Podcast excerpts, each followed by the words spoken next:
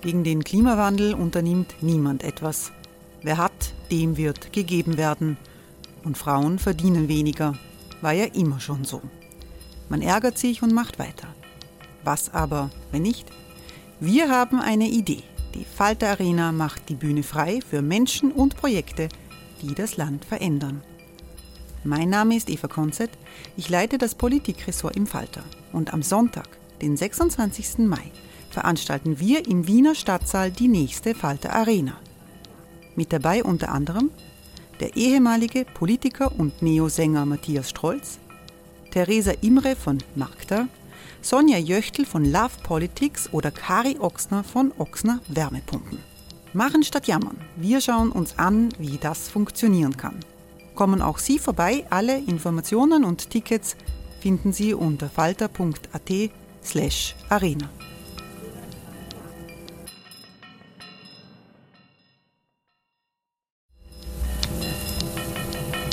Falter-Podcasts werden durch Werbung unterstützt. Das hilft bei der Finanzierung unseres journalistischen Angebots. Die Erderhitzung ist kein Gefühl, aber mit vielen Gefühlen verbunden. Sorgen etwa oder Angst. Eine Veranstaltung gegen diese Ohnmacht ist Tipping Time, eine Klimakonferenz der Zivilgesellschaft. Von 9.5. bis 11.5. findet Tipping Time in Kooperation von Globe Art, Solektiv und Tangente St. Pölten statt und lädt ein zu Diskurs, Diskussionen und Workshops mit namhaften Vortragenden wie Nikolai Schulz und Friederike Otto. Weitere Informationen finden Sie auf www.tangentesanktpölten.at.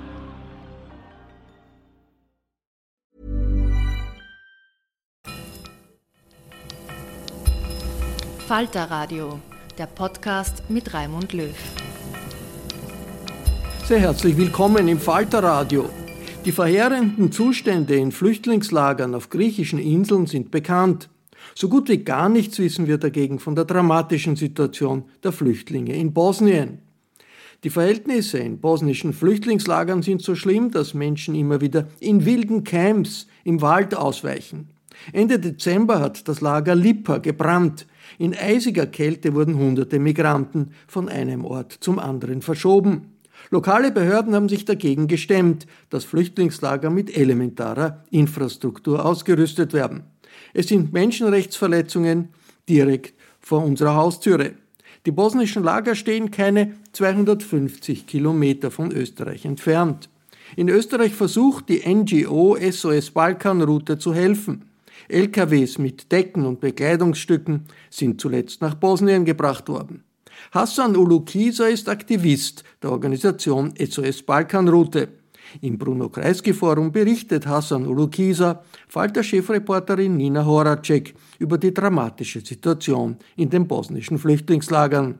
Also Menschen ähm, hängen dort fest. Es gibt ähm, die Internationale Organisation für Migration, auf die wir wahrscheinlich heute ähm, öfters zu sprechen kommen werden, die von der EU beauftragt worden ist, die Menschen vor Ort ähm, in Bosnien zu versorgen. Und derzeit kann man beobachten, dass es viele lose Strukturen gibt. Also es gibt äh, einige Camps, es gibt einige provisorische Unterkünfte, wo die Menschen ähm, untergebracht sind. Ähm, konkret sind die Menschen damit konfrontiert, dass sie weder vor können noch zurück. Also sie hängen quasi fest in Bosnien und müssen bei diesen, ähm, mit diesen Umständen ausharren und versuchen, ähm, auf unterschiedlichste Art und Weise mit der Situation klarzukommen. Viele versuchen auch den ähm, auch genannt The Game, den Versuch, die Grenze zu passieren und ähm, werden da systematisch von diversen ähm, Polizeiorganen äh, zurückgedrängt. Ähm, das wird auch Pushbacks genannt. Wie weit ist das von uns entfernt? Also so vom Gefühl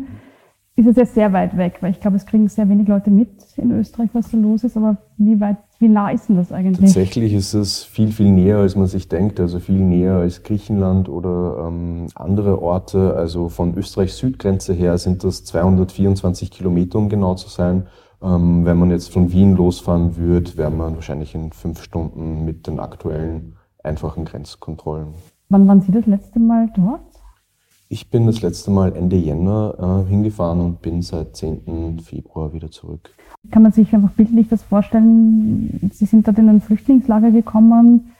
Gibt es da Strukturen? Wer organisiert das? Also wir ähm, haben aktuell äh, Volunteers, ähm, also Freiwillige vor Ort, ähm, die sozusagen in der Grenzstadt Velika Kladuša, also das ist im Norden von Bosnien, ähm, tätig sind, wo sie ähm, Lebensmittelpakete zusammenstellen, die Sachspenden, die wir in Österreich sammeln, den Leuten sozusagen auf Bedarf ausgeben. Und ähm, unsere Reise ähm, war in erster Linie eine Vernetzungsarbeit. Also wir sind auch gemeinsam mit der Nationalratsabgeordneten äh, Eva Djedjic von den Grünen runtergefahren, die auch gleichzeitig Menschenrechtssprecherin ist. Also diese Reise war schon länger geplant. Ähm, und haben versucht, sozusagen ähm, eine gewisse Art ähm, von Öffentlichkeit zu schaffen. Ähm, wir haben uns mit äh, politischen Verantwortlichkeiten getroffen, wie dem Bürgermeister von Bihać, der von am stärksten von der Krise gebeutelt ist oder betroffen ist. Ähm, wir haben uns mit dem Premierminister vom Kanton getroffen dort. Wir haben auch Gespräche mit der österreichischen Botschafterin äh, geführt und haben auch mit einigen lokalen Helferinnen, die wir seit einigen Jahren unterstützen, ähm, geführt und wollten einerseits auch mit den Leuten, man unterstützt diese Leute ähm, finanziell als auch mit ähm, eben Sachspenden und da will man sich natürlich auch vergewissern, ähm, ob das ankommt, wie das abläuft und derzeit konzentriert sich unsere Arbeit eigentlich im Wesentlichen auf den Kanton Unasana, also der ist halt im Nordwesten von Bosnien. Ähm, das kann man sich auch so vorstellen wie ein Flaschenhals. Ähm, also die Menschen kommen aus unterschiedlichen Orten wie äh, Serbien, Griechenland etc. und ähm, die Leute... Die drängen Richtung EU, nehme ich an. Genau, also das, der Kanton ist so eine Art Flaschenhals, mhm. wo halt die Leute das als letzte Schleuse vor der EU sozusagen wahrnehmen. Und von wie vielen Leuten reden wir da eigentlich? In Bosnien tatsächlich, ähm, wenn man, also ich bin immer selber auch erschreckt, dass, dass das eigentlich keine Zahl ist, die halt ähm, nicht bewältigbar wäre. Also es sind, es gibt keine offiziellen Zahlen, mhm. das muss man auch anmerken an dieser Stelle, aber es sind rund 10.000 Menschen, die derzeit in Bosnien festhängen. Okay, das sollte eigentlich für ähm, ein vereintes Europa schaffen zu machen sein. Sie haben am Beginn schon die ähm, IOM, die International Organization for Migration, angesprochen tun die dort was? Die waren ja zumindest dort. Also es gibt äh, einige Camps, die sie betreiben. Also sie sind mhm. ja auch von der EU dazu beauftragt und bekommen ja rund, also haben bis von 2017 weg bis jetzt rund 90 Millionen Euro bekommen ähm, für die Unterbringung und Verpflegung und Versorgung dieser, dieser Menschen. Es ist so, dass es halt einige unterschiedliche Camps gibt. Es ist ein bisschen komplexer, die Situation. Also es hat einige Camps gegeben, die provisorisch ähm, geöffnet worden sind, dann wieder geschlossen worden sind und derzeit verteilen. Also ich kann ähm, aufgrund der täglich ändernden Situation mhm. kann ich jetzt nicht sagen, wie viele Camps es gibt, aber es gibt einige äh, Familiencamps, es gibt einige Kindercamps.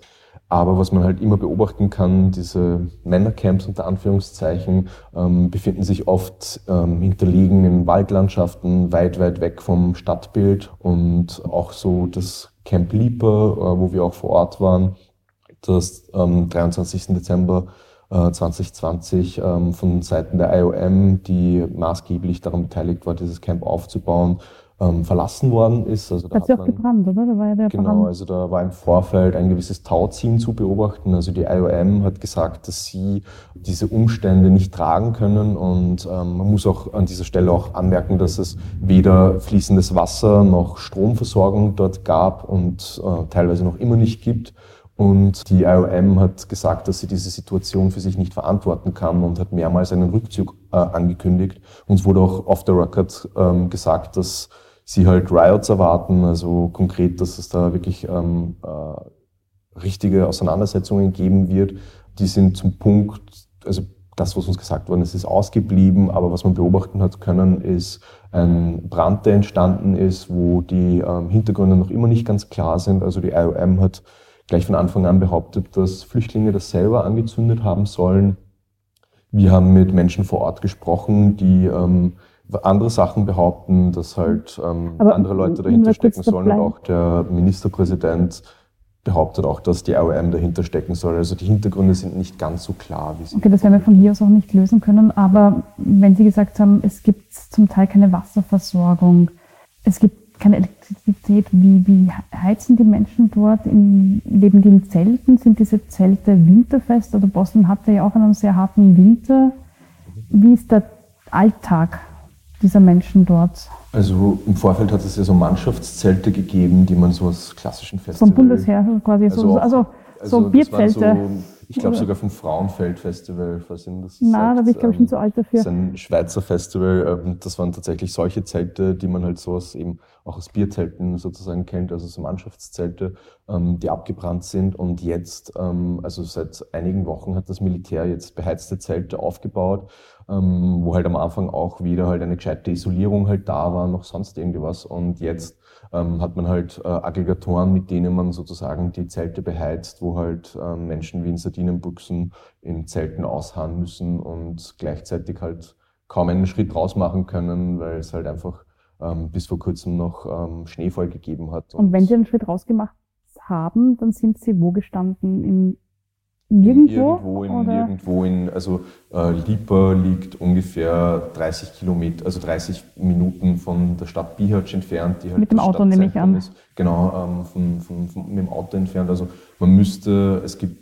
damit man sozusagen zu einem nächstgelegenen Ortschaft kommt, müsste man halt ähm, fast einen halben Tag äh, eine Expeditionstour starten, damit man halt irgendwo ankommt. Und die Menschen, die dort gestrandet sind, aus welchen Ländern kommen die? Aus ganz unterschiedlichen Ländern. Also wir haben mit einigen Menschen, die aus Kurdistan, also kurdische mhm. Wurzeln haben, kommen, äh, gesprochen. Wir haben mit Menschen, die aus Bangladesch kommen, gesprochen, aus Pakistan, aus Algerien, aus Syrien, sehr viele Menschen auch aus Afghanistan. Also ähm, es ist sehr, sehr unterschiedlich. Zumindest in der Theorie müsste es doch so sein, man geht dann Richtung EU-Außengrenze, Kroatien, sagt dort Asyl und sollte einen Antrag stellen können. Wie ist das ähm, in der Praxis dort? Also in der Praxis ist es so, dass ähm, die Menschen äh, sich ein Proviant organisieren, sich zusammenpacken und halt ähm, versuchen, soweit es geht, in die EU vorzudringen. Mhm. Und de facto ist es aber so, dass die Menschen ähm, mit ähm, Grenzschutzmaßnahmen beobachtet werden und ähm, sobald man jemanden erkennt, wird diese Person aufgefasst. Ähm, oft auch sind die Menschen mit Misshandlungen konfrontiert. Da hat auch der Guardian im Oktober mhm. letztes Jahr was dazu veröffentlicht, zu sexualisierter Gewalt vor allem. Und de facto ist es so, dass die Menschen, sobald sie auch Kroatien passieren, in Slowenien sind oder sogar in Österreich, da haben wir auch einen Menschen getroffen, der in, in, der, äh, in der Steiermark war. Und das funktioniert dann so, dass die Menschen halt einfach aufge, aufgenommen werden, registriert werden und auch wenn sie äußern, dass sie einen Asylantrag stellen möchten, das sozusagen negiert wird oder dass man das ignoriert. Diese Menschen werden dann abgeschoben in das nächste Land. Also dann erfolgt eine Kettenabschiebung. Die werden dann nach Slowenien gebracht, von Slowenien nach Kroatien und die Kroaten nehmen oft äh, den Menschen ihre Habseligkeiten ab und setzen sie da halt im Wald aus. Also ich lande dann wieder dort, wo ich schon war, nur habe ich nichts, habe ich noch alles verloren dazu. Genau, also vor allem auch Handys werden abgenommen. Äh, es gibt dann auch irgendwie so Sachen, wo auch erzählt wird, dass die Leute, den, den Leuten die Schuhe abgenommen werden, dass sie im Schnee dann so zurücklaufen müssen. Und das, das Ziel dahinter meiner Meinung nach ist, ein gewisses Abschreckungsbild mhm. zu kreieren. Also, dass man halt ja nicht versucht, diese Grenze nochmal zu passieren und dass man es sozusagen eh nicht versuchen braucht, weil man immer mit dieser Repression konfrontiert ist. Also ein gewisses Abschreckungsbild bewusst zu skizzieren. Und sind da eigentlich auch Kinder in diesem Camp? Es gibt vorhin schon erwähnt unterschiedliche Camps. Mhm. Also äh, wir waren auch im Familiencamp Borici, das ist im Stadtzentrum von Bihać. Ähm, da werden zum Beispiel konkret Familien untergebracht und Kinder. Aber es gibt halt auch dezidiert ausgewiesene Männercamps. Also da ähm, gibt es sehr, sehr wenige Kinder, aber in den Familiencamps gibt es sehr viele Kinder. Und wie geht es denen? Können die in die Schule gehen oder?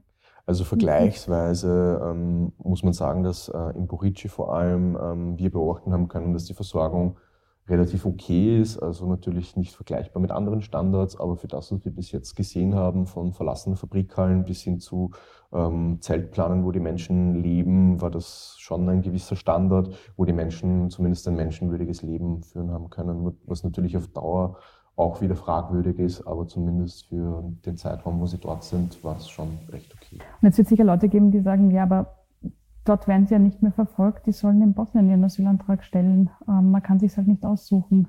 dass die nach Österreich kommen oder nach Deutschland. Was würden Sie diesen Menschen sagen? Es leben halt rund 3,5 Millionen Menschen in Bosnien, wovon halt rund 500.000 Menschen mit Arbeitslosigkeit konfrontiert sind. Ein Land damit zu belasten, fände ich jetzt nicht okay, vor allem wenn man halt bedenkt, dass halt ähm, Europa einen wesentlichen Teil dazu beiträgt, dass diese Menschen überhaupt flüchten müssen. Also sei es jetzt ähm, Waffenindustrie oder halt Fluchtursachen schaffen oder halt Interventionen in andere Länder. Also da muss man halt schon auch sagen, dass halt ähm, der Ursprung auch in Europa liegt und dass Europa auch die Verantwortung tragen muss und soll und dass man halt nicht einen, einen dysfunktionalen Staat und das auch nicht böse gemeint oder so, aber mhm. das äh, wird auch in Bosnien so oft äh, selber beschrieben, dass der Staat ein dysfunktionaler ist aufgrund der komplexen föderativen ähm, Systemlage. Ähm, muss man sagen, dass man äh, einem Staat wie Bosnien nicht diese Verantwortung aufbürden darf und kann. Und was macht ähm, SOS Balkanroute jetzt ganz konkret? Wir ähm, sind im Milika Kladoscher in ähm, größten Teil aktiv. Das ist eins von mehreren Projekten, wo wir halt eben eine Lebensmitteldistribution ähm, aktiviert oder ähm, erstellt haben, wo wir ähm, wöchentlich bis zu 1000 Menschen, die halt eben nicht diesen ähm, Status haben, wo sie in Camps sein dürfen, mhm geben. Ähm, also wir verteilen den Menschen äh, Lebensmittelpakete. Also wir haben im Vorfeld zum Beispiel auch gekocht und den Menschen halt ähm, Essen halt gegeben, wobei man halt sagen muss, dass aufgrund der verschiedenen Ethnien man halt nicht immer den Gaumen treffen kann mhm. und ähm, wir auch den Ansatz gehabt haben, dass wir halt auch eine gewisse Selbstbestimmung den Leuten halt zurückgeben wollen, indem dass die Menschen halt auch selber eine Beschäftigung haben und sich selber auch versorgen können und das auch ein gewisser Schutz für sie oder eine normale oder eine Normalität irgendwie mhm. auch wieder gibt und äh, wir verteilen auch Sachspenden dort vor Ort. Wir haben ähm, lokale Initiativen, die wir unterstützen. Also unser Zugang war es immer, ähm, lokale Helferinnen zu unterstützen. Ähm, da möchte ich nochmal erwähnen, dass es halt in erster Linie sehr viele junge Frauen sind, die sich dieser Aufgabe ähm, annehmen und ähm, Menschen versorgen neben ihrem Hauptberuf und neben ihrem Studium. Und da sind wir auch zum Beispiel in Tuzla, das in der Nähe ähm, von Sarajevo liegt oder eher Zentralbosnien. Da haben wir zum Beispiel ein Projekt ähm, äh, finanziert, gemeinsam mit der Organisation Emmaus, wo wir ein Tageszentrum ähm, die Miete zahlen, wo die Menschen hinkommen können, ähm, Essen bekommen, äh, Sachspenden bekommen, ähm, einen Haarschnitt bekommen können. Mhm. Also da haben wir halt einfach so Haarschneidermaschinen gekauft und wo man halt zumindest ein bisschen oder ein Fünkchen von Normalität verspüren kann, sei es auch nur für wenige Stunden. Und das sind so Projekte, die wir halt in Zukunft auch forcieren wollen, dass die Menschen halt zumindest einen, einen Hauch von Normalität irgendwie auch spüren können. Burroughs Furniture is built for the way you live. From ensuring easy assembly and disassembly to honoring highly requested new colors for their award-winning seating, they always have their customers in mind. Their modular seating is made out of durable materials to last and grow with you. And with Burrow, you always get fast, free shipping. Get up to 60% off during Burrow's Memorial Day sale at burrow.com slash ACAST. That's burrow.com slash ACAST. burrow.com slash ACAST.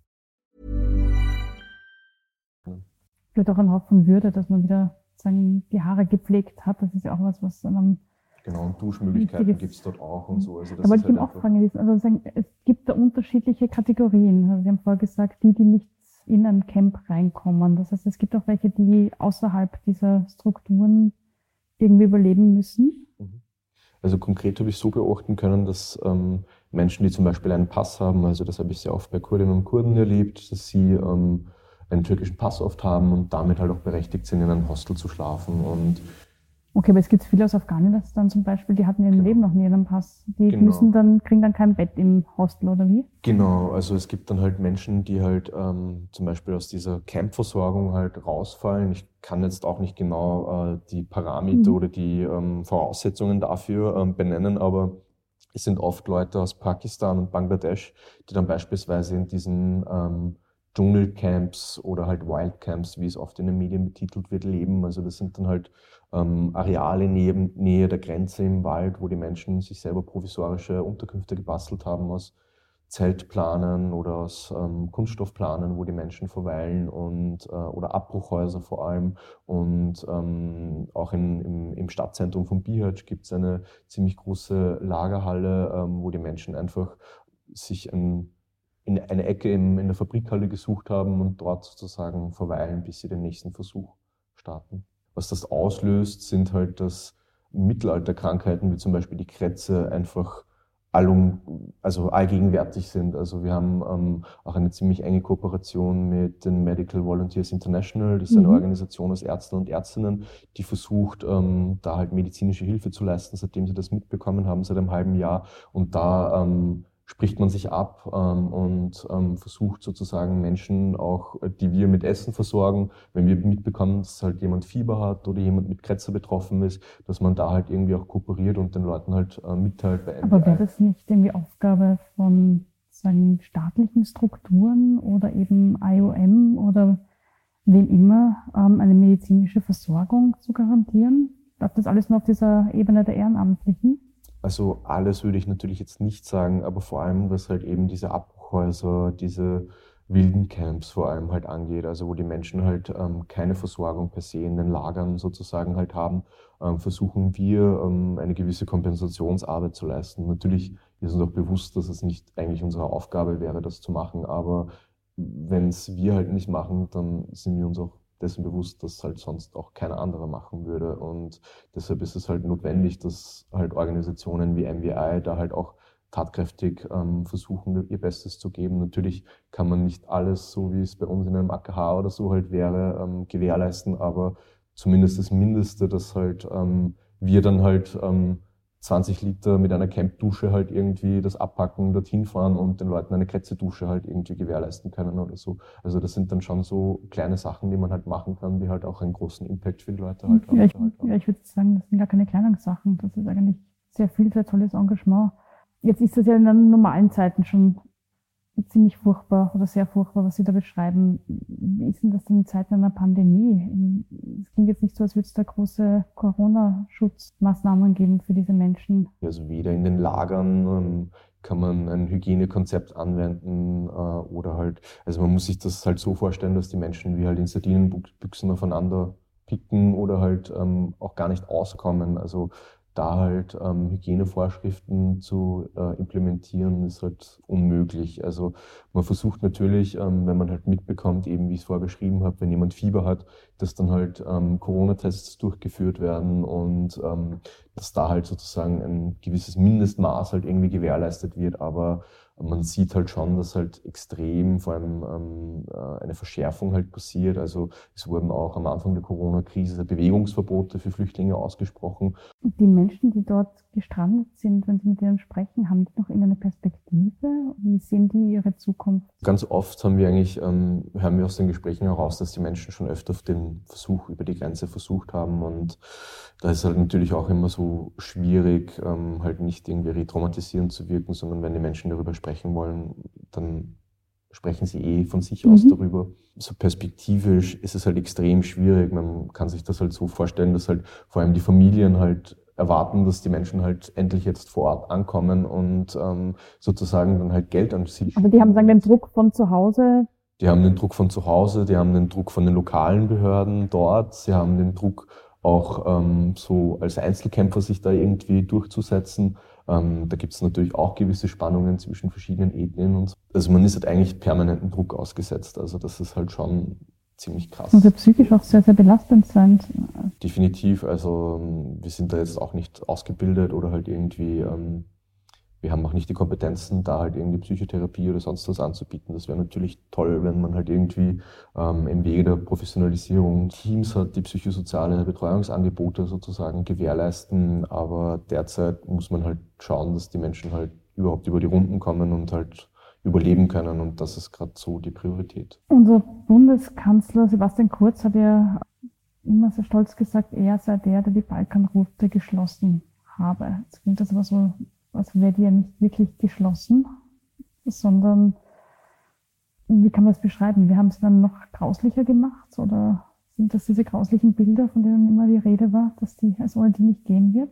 Diese hässlichen Bilder vor allem sind halt Normalität geworden. Also das ist das, was man halt irgendwie im Zuge der Schließung und Anführungszeichen der Balkanroute am ähm, am stärksten beobachten hat können, dass, dass es einfach nicht mehr abschreckt, wenn, wenn jemand äh, zurückgeprügelt von, von der kroatischen Grenze sozusagen in Bosnien ausgesetzt wird. Ähm, die Balkanroute ist nicht geschlossen. Kann man zum Beispiel SOS Balkanroute unterstützen? Was brauchen Sie? Was bringen Sie zum Beispiel runter nach Bosnien? Also wir haben jetzt vor einem Monat eine ziemlich große äh, Spendensammelaktion gehabt, wo wir äh, Sachspenden gesammelt haben. was, was sind das für Sachen? Also, also das sind da? äh, konkret äh, Jacken, ähm, Hosen, ähm, Schlafsäcke nehme ich Schlafsäcke, ähm, eben Sachen, die halt überlebensnotwendig sind. Und ähm, mittlerweile, also jetzt sind wir eigentlich ziemlich gut versorgt mit Spenden. Also wir haben jetzt vier LKWs runterschicken können mit äh, Sachspenden und äh, müssen halt auch schauen, dass wir das halt auch gut gestaffelt an die Leute mhm. halt bringen können. Mittlerweile ist diese Sammelaktion äh, vorüber.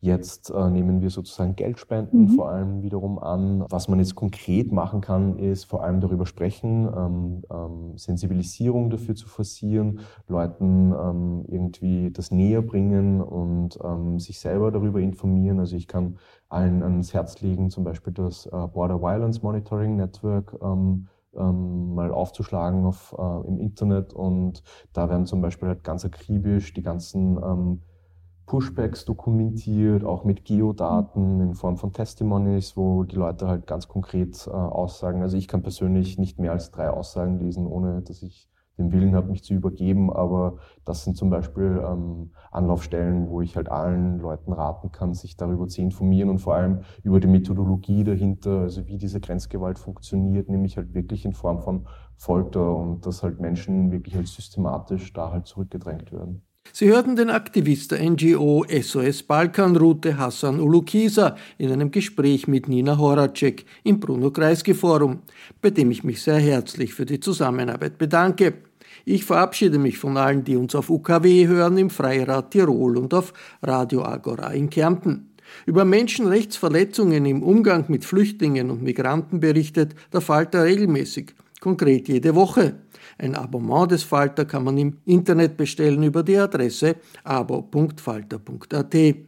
Ein neues Produkt aus der Falter-Redaktion ist der morgendliche Newsletter namens Falter Morgen. Er kommt jeden Tag an Ihre E-Mail-Adresse. Bestellen können Sie den kostenlosen Newsletter über die Adresse www.falter.at/morgen. Ursula Winterauer hat die Signation gestaltet, Anna Goldenberg betreut die Technik. Ich verabschiede mich bis zur nächsten Folge.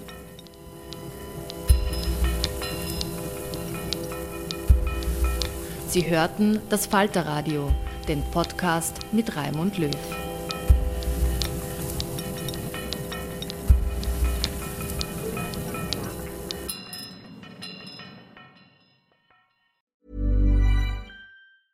Even when we're on a budget, we still deserve nice things. Quince is a place to scoop up stunning high-end goods for 50 to 80% less than similar brands.